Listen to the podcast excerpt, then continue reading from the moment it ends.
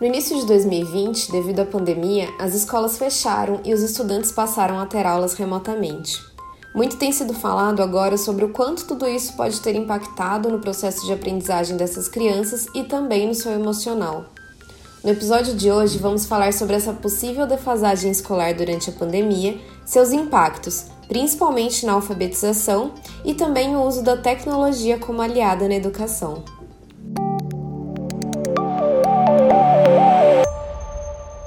O nosso convidado super especial de hoje é o Renan Sargiani, que é doutor em psicologia escolar e do desenvolvimento humano, mestre em educação e psicólogo. Renan, bem-vindo. Queria te agradecer por aceitar nosso convite e estar aqui com a gente. Boa tarde, muito obrigado pelo convite, mas é um prazer estar aqui com vocês. E para começar esse papo, eu já queria te perguntar como que você avalia a questão da defasagem escolar depois de tantos meses de aulas remotas, com abertura, fechamento, modelo híbrido, vai e volta. É, como que você avalia esse momento? Bom, é realmente difícil fazer uma avaliação única sobre um cenário tão complexo que a gente está vivendo, né? É difícil porque a gente pode pensar em várias, vários níveis de análise. Eu posso olhar desde um nível mais específico de uma escola e da própria criança que está dentro dessa escola, como também posso pensar no nível dos municípios, dos estados, dos países, e a análise sempre vai ser diferente para cada uma delas, mas de todo modo o que a gente sabe é que a pandemia trouxe muitos prejuízos, muitas dificuldades para que as aulas acontecessem de modo efetivo, né? E esses, essas desigualdades ou essas defasagens geradas por essa pandemia também impactam nas desigualdades escolares. Então, a gente já tinha várias dificuldades antes, mas que foram intensificadas agora. Então, é, é, bem complicado. Tem várias questões importantes aí da gente analisar, né? Por exemplo, uma coisa muito importante é que o impacto da pandemia não foi o mesmo para todas as crianças, nem todas as escolas, nem todas as redes. Isso foi muito mais impactante para aquelas em camadas menos uh, favorecidas. Então, para as crianças que estão com mais uh, dificuldades devido ao nível socioeconômico, né, baixo nível socioeconômico, questões como a pobreza mesmo, isso foi muito maior, uh, trouxe muito mais impacto do que para crianças que tinham, por exemplo, condições de ter acesso às aulas online, ter acesso a um professor particular, por exemplo, em alguns casos. Então não é a mesma coisa, né? Até tem uma frase que ficou um pouco conhecida agora de que nós todos não estamos nos mesmos barcos, nós estamos no mesmo problema, no mesmo mar, mas em barcos diferentes, alguns com barcos grandes, outros com barcos pequenos. Então é um pouco complicado da gente fazer uma, uma análise geral, mas o que eu te diria é que assim, tivemos muitos impactos, impactos negativos e impactos que provavelmente serão duradouros.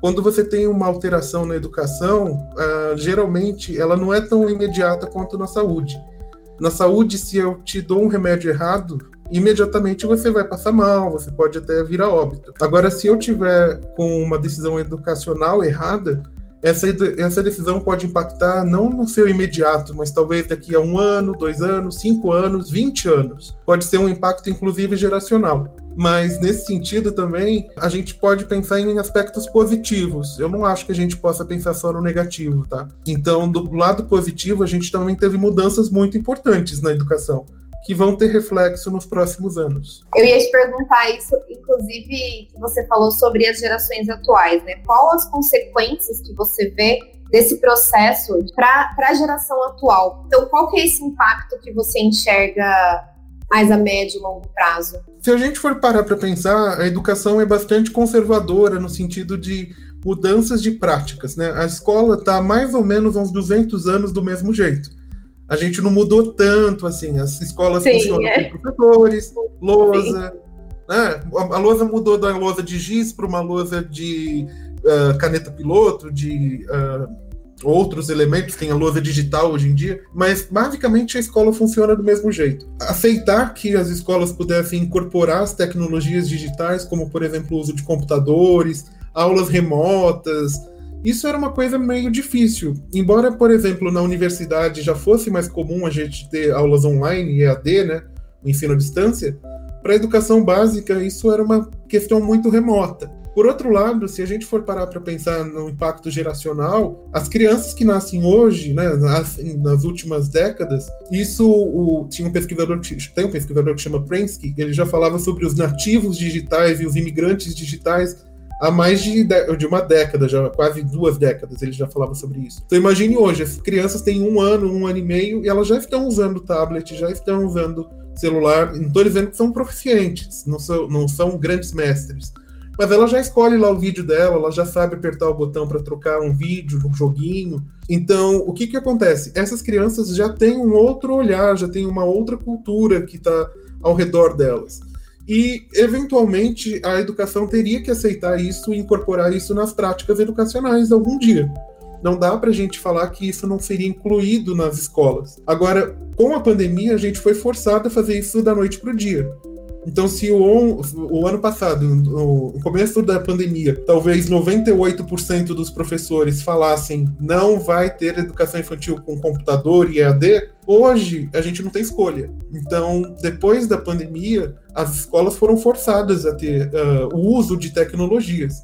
E agora a gente está entrando numa nova modalidade, que é esse de ensino híbrido, no qual algumas práticas vão ser, vão ser remotas, outras não.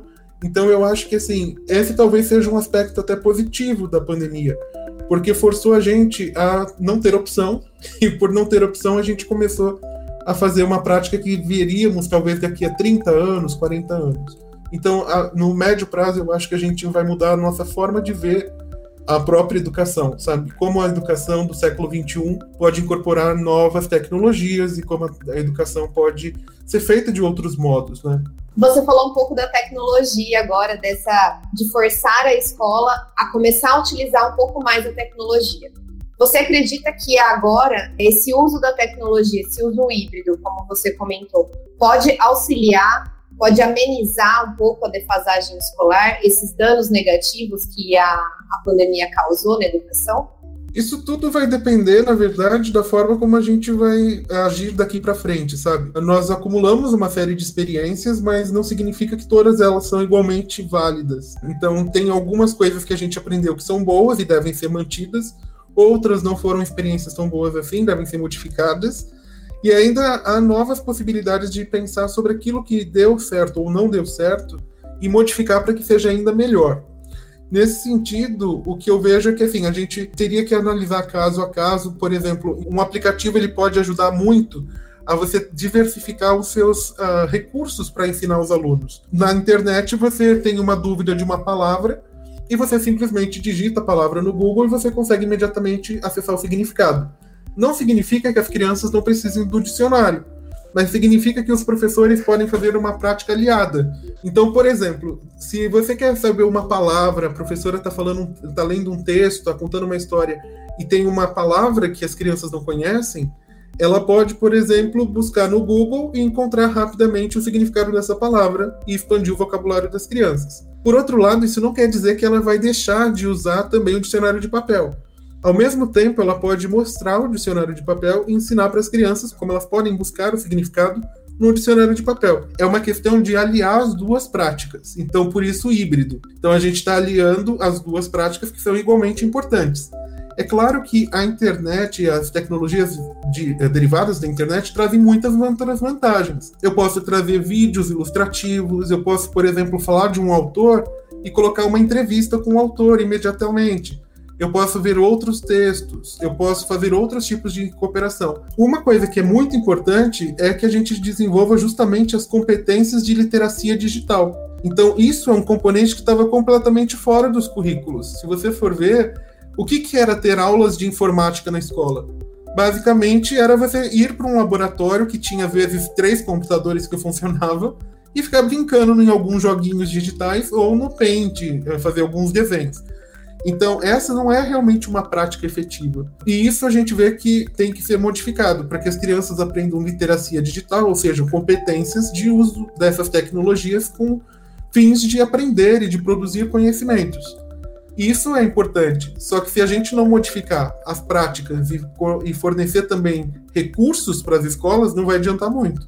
Porque eu posso te falar sobre isso numa escola particular, em algumas redes mais ricas, mas em, na maior parte das escolas brasileiras a gente mal tem saneamento básico. Então, se você mal tem saneamento básico, não tem merenda, as crianças não têm várias condições básicas de frequentarem as aulas, tampouco elas vão ter condições de, de trabalharem com esses recursos. O que mostra que é cada vez mais importante a gente uh, trazer a educação para o século XXI. A gente tem que superar desafios da educação que já foram superados em outros países. Tem vários países que já superaram a questão do analfabetismo, a questão de você não ter merenda na escola, e o Brasil ainda tem esses problemas. Então a gente tem que fazer isso, urgente. É, eu, não poderia concordar mais com você. É, eu acho que foi perfeita a sua fala. E aí tem dois pontos principais assim, que eu queria salientar do que você falou. Primeiro é a gente ter a tecnologia como aliada, né? A tecnologia como um meio e não como um fim em si mesmo. Conseguir utilizar isso como ferramenta de apoio, né? E aí, o outro ponto que é essencial e que é uma coisa que a gente fala bastante aqui na Play Kids também, que é a importância do letramento digital, né? Enfim, todo, tudo que envolve ele, desde a segurança digital até a cidadania digital, até a alfabetização digital. Então, a importância de trazer esses temas para dentro das escolas e também trazer as famílias para isso, né? Para aprender sobre isso, porque muitas vezes as famílias, os pais mais velhos também não tiveram essa educação, né? Essa, esse treinamento do que é é, usar os meios digitais. Então, eu acho que essa alfabetização, esse letramento digital é para todos. Só tentando complementar isso que você falou e concordando com o que você falou, um outro desafio muito importante é porque as pessoas têm um pouco de medo de tecnologias. As pessoas têm bastante resistência em mudar né, da educação. Como eu já falei, a educação, por mais que tente ser é, revolucionária em vários aspectos, ela é conservadora em muitos outros. Então, por exemplo, ninguém hoje em dia duvida que o livro é importante para ser trabalhado na escola. Mas o livro também já foi uma tecnologia, tal qual é um computador ou a internet. Então, assim, é muito importante que a gente conscientize os professores e as famílias de que as tecnologias não podem ficar banidas da escola, não é prejudicial para a escola. Mas a escola precisa saber como incorporá-las dentro da realidade da aula. Então, como que a gente vai trabalhar com a literacia digital agora? A gente vai trabalhar fazendo atividades que sejam produtivas. Os empregos que vão existir daqui para frente não são empregos mais que não usem de um computador. Cada vez mais vão usar esses recursos e as crianças têm que aprender desde muito cedo. Então, quando eu falo do livro como uma tecnologia, porque de fato é a mesma coisa. Hoje nós recomendamos o livro para qualquer criança, mas já foi uma coisa que não era para ficar na mão de uma criança. Algo muito caro, algo muito distante, algo que talvez as pessoas não recomendassem, mas que hoje a gente recomenda. E aí, com essas tecnologias, é muito importante a gente ficar ciente de que se a gente uh, criar condições para incorporar isso dentro da sala de aula, vai ser mais efetivo. Então, o que você pode fazer não é ignorar uma, uma prática ou outra, mas sim uni-las, uh, integrá-las de um modo mais eficiente. E aí, um dos temas que eu queria muito falar com você aqui hoje é sobre alfabetização. Agora, em, em, setembro, no dia 8 de setembro, a gente comemorou né, o Dia Mundial da Alfabetização, que é uma data que foi criada pela ONU e pela Unesco, e tem como objetivo conscientizar e mostrar a importância da alfabetização, que é, dentre muitas outras coisas, é um direito humano e contribui para formar sociedades mais justas e igualitárias. E aí, pensando especificamente nessa questão da defasagem escolar, todo o processo é, de aulas remotas, eu queria falar aqui com você um pouco sobre quais são as possíveis consequências no processo de alfabetização das crianças durante esse momento que a gente viveu. Bom, a alfabetização é a minha área, né? É o que eu, eu faço e vivo o dia todo, então dá para falar muito sobre isso. Mas, em síntese, a gente já tinha problemas muito importantes de alfabetização, né? Se você pegar os últimos dados que a gente teve da Avaliação Nacional de Alfabetização de 2016, 55% das crianças brasileiras que frequentam a escola por três anos, ou seja, alunos do terceiro ano do fundamental, não conseguem ler em níveis considerados suficientes. E 34% não conseguem escrever em nível considerado suficiente. Isso é a média nacional. Se você for para as médias estaduais, você vai ver que em alguns estados chega a resultados horríveis de 75%. Se a gente for comparar com a área da saúde, é como se eu a cada 10 pacientes eu perdesse 7 pacientes, né, em alguns estados. Então imagina, é um número muito grande. a aprender a ler e escrever não demora mais do que um ano. E essas crianças que eu estou falando para vocês frequentam as escolas por três anos e não aprendem. Esse é um dado de 2016. Em 2019, a gente teve outra avaliação que mostrou que os resultados de crianças de primeiro e segundo ano, na verdade do segundo ano, uh, não eram tão bons assim. As crianças ainda tinham muitas defasagens na aprendizagem de habilidades básicas, né, de alfabetização. E a gente teve a criação de uma nova política que eu ajudei a construir, que é a Política Nacional de Alfabetização. Eu fui uh, presidente da, da, do painel nacional de especialistas em alfabetização, literacia e numeracia, e ajudei a, construir essa política que é chamada de PNA. A Política Nacional de Alfabetização, ela foi promulgada, ela foi publicada, né, na verdade, em 2019, então ela começou em 2019 e deveria ter um impacto maior a partir do ano de 2020, quando chegariam os programas às escolas e as orientações também. Então veja que o cenário já era difícil antes, em 2016, 2017, 2018, 2019. Em 2020 a gente teria o primeiro ano no qual a política nacional estaria influenciando, e teríamos também a implementação dos currículos derivados da BNCC, então da Base Nacional Comum Curricular, que também previa mudanças na alfabetização, por exemplo, não mais considerando como o terceiro ano do ensino fundamental o ponto de checagem da alfabetização, mas sim o segundo ano do ensino fundamental. Então, todas essas mudanças que a gente poderia ter visto a partir de 2020 não foram vistas, porque tudo mudou rapidamente e as dificuldades que já eram grandes, no meu entendimento, se intensificaram. Só para vocês terem uma ideia, nós temos cerca de 46 milhões de matrículas na, nas escolas e de todos os níveis no Brasil. Só que cerca de 5 milhões desses estudantes, de todos os níveis também, ficaram fora das escolas durante o ano de 2020 e começo de 2021. Então a gente tem muitas crianças que jamais frequentaram a escola por dois anos durante a pandemia, quase dois anos. Imaginem como são os atrasos na aprendizagem. Não dá exatamente para a gente falar que eles perderam porque eles não aprenderam. Então não é que eles perderam, eles nunca tiveram oportunidade. Agora o que a gente pode fazer são diferentes estratégias. Tem várias estratégias em diferentes municípios tanto na tentativa de recuperar como na tentativa de acelerar essa aprendizagem. Primeiro a gente aprende a ler, depois a gente lê para aprender. Então, se você não aprende a ler, você não consegue aprender matemática, não consegue aprender história, geografia, ciências. Então, é muito importante garantir uma boa alfabetização. Mas o ponto da minha fala é esse. Nós já começamos com defasagens muito grandes que já tinham sido superadas em muitos países. Vários países superaram seus problemas de alfabetização no final do século XIX e começo do século XX. Aqui no Brasil a gente ainda tinha esse problema. Nós temos cerca de 11 milhões de analfabetos adultos. Então imaginem só como é difícil. Queria fazer uma pergunta agora um pouco mais específica em relação a, acho que principalmente as crianças que estão nesse início da alfabetização. A gente sabe o quanto o contato físico com os outros amigos e com os professores é importante para as crianças é, irem desenvolvendo o seu vocabulário, todo esse processo. É, você acha, você acredita que essa falta de contato físico, óbvio, para as crianças que estavam conseguindo participar das aulas online, é, que essa falta de contato físico pode ter, de alguma forma, atrasado também esse processo? Muitas professoras me dizem sobre a importância do contato do, com as crianças, né, da parte física, até para as professoras mesmo observar como que seus alunos estão aprendendo, uh, o rostinho deles, se eles estão olhando com aquela cara de estou entendendo, estou com dificuldade. Eu, como professor, vejo isso ainda no ensino superior. E também é muito difícil durante a pandemia a gente dar aula sem perceber como que o outro está reagindo. Aprender envolve mesmo esse processo de troca, né? Então, obviamente que vai ser importante. E na questão da educação infantil, dos anos iniciais do fundamental, ainda mais.